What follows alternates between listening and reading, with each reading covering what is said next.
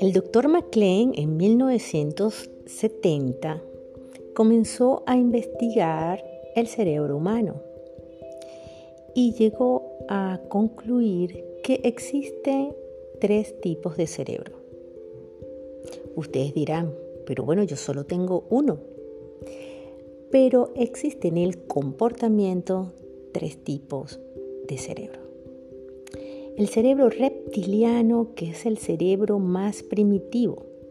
El cerebro reptiliano también lo compartimos con los animales.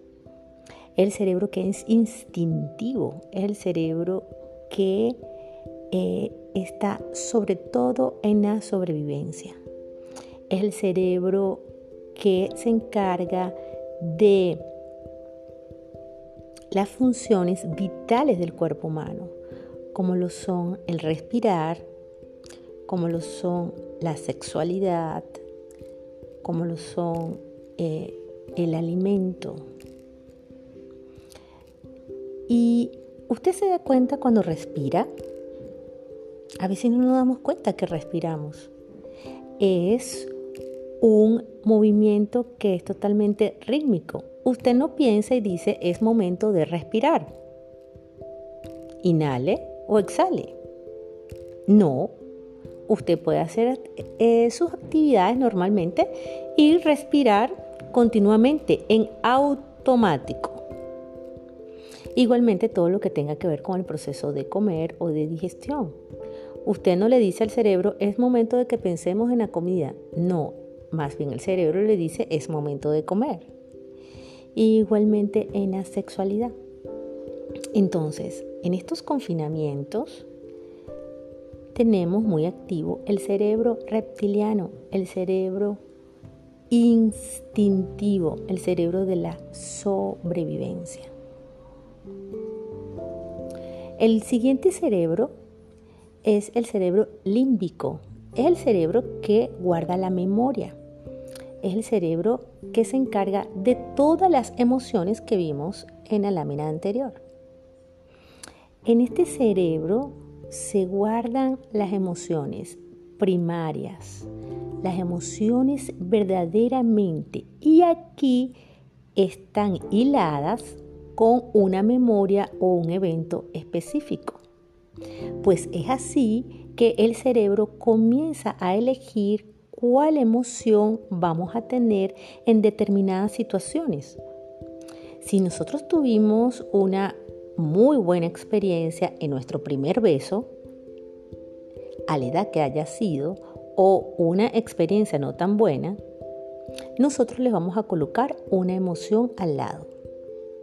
Entonces, si fue con susto, con miedo y burbujeante, llena de emoción, de adrenalina, el cerebro va a guardar ese recuerdo con esas mismas sensaciones de cuerpo. ¿Qué significa eso ahora, en el aquí en el ahora? Si eso ocurrió tantos años atrás.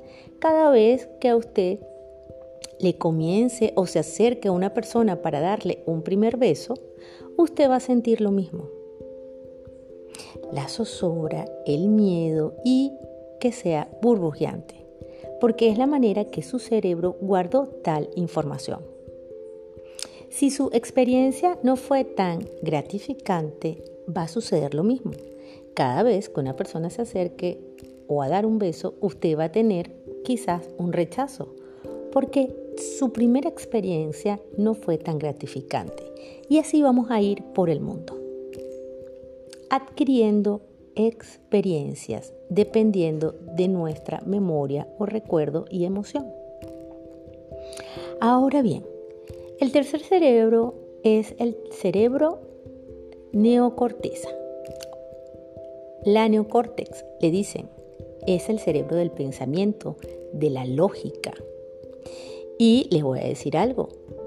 En porcentaje, el cerebro es neocorteza es del 5%.